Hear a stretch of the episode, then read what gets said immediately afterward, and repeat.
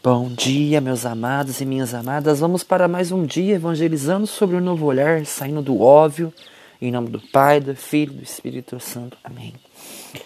Somos um povo batizado, porém não evangelizado. Hoje vamos com mais um tema abordado por mim, que nós vamos falar quando o nosso, nosso espírito está em paz, todo o nosso corpo está em paz, e quando o nosso espírito está em trevas, tudo estará em trevas, né? Se você vive na escuridão, na escuridão você ficará. Se você vai para a luz, mais para perto da verdade você chega. Então, peço, peço pedir nesse momento que o Espírito Santo de Deus venha no nosso coração e coloque o discernimento necessário para corrigir as rotas do pecado, os flagelos de minha alma. Que o Espírito Santo de sabedoria venha no meu peito, me fortaleça a, forta a santificar e fortalecer o caminho da salvação na minha vida. E que o Espírito Santo de profecia venha no meu peito tire o coração de pedra, fazendo, fazendo reviver e viver os seus lindos mandamentos, que o Espírito Santo nos ensina a ser um espírito orante e adorador.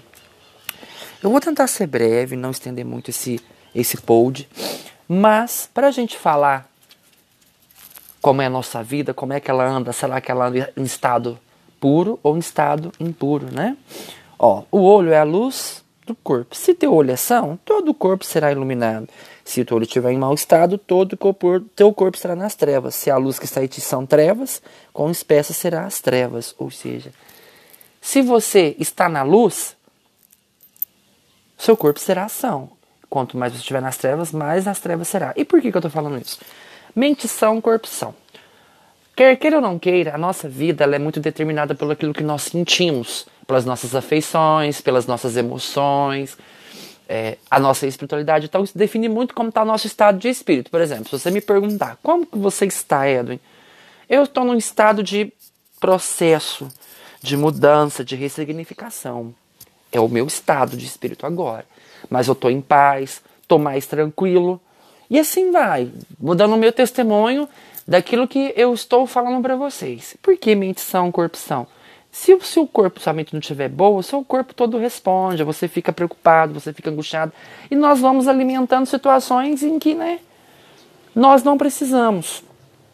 E quando a gente está com essa mente angustiada, perturbada, inquieta, o que, que nós temos o costume de fazer? Será que nós procuramos ajuda? Não. Mas Jesus nos fala lá em Mateus 9, dos versículos 12 ao 13, que fala: e respondeu assim: ó, Não são os que estão bem que precisam de médicos, mas sim os doentes. Ou seja, ele não veio para quem está são, ele veio para quem está doente. É uma coisa interessante, né? Então, às vezes eu estou num momento tediante, angustiado sem ter razão, perturbado sem ter motivo, inquieto. Aí vem Deus e coloca um significado, um sentido na nossa vida. Né? Ele vem e modifica tudo aquilo que precisa ser modificado, que precisa ser santificado.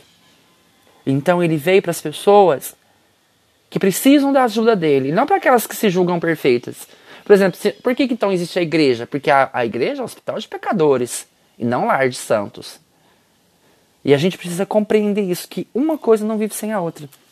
Tanto é que lá em Coríntios é muito grande o, o capítulo, mas eu vou ler as partes mais interessantes que fala assim que a gente não pode é, conviver sem o outro. Nós não podemos ficar sem os membros do corpo, somos somos membros da igreja. Ó. O olho não pode dizer, ah, não, eu não preciso de ti, nem a cabeça aos pés, não necessito de vós.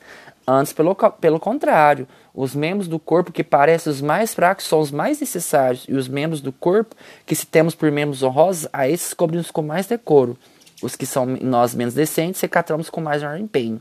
Ou seja, nós precisamos dos membros, nós precisamos de nos habituar. O olho não fica sem enxergar.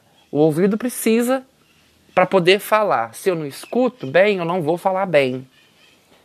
O meu braço, ele só, eu preciso dele para fazer as coisas, assim como a perna. Uma, uma precisa da outra. Agora existe uma coisa que é verdade. Lá em Mateus fala: se, se teu olho te leva a pecar, antes arrancar um olho do que os dois te levar no meio da, da confusão. Então, antes arrancar um te levar, te levar a pecar. Ou seja, quando nós cobiçamos, quando nós desejamos, quando nós invejamos. O olho é o que reflete a luz. Aquilo que nós olharmos, aquilo que nós observarmos e alimentarmos é aquilo que vai ser. quão espessas, espessas as suas trevas ou quão espessas as suas luzes.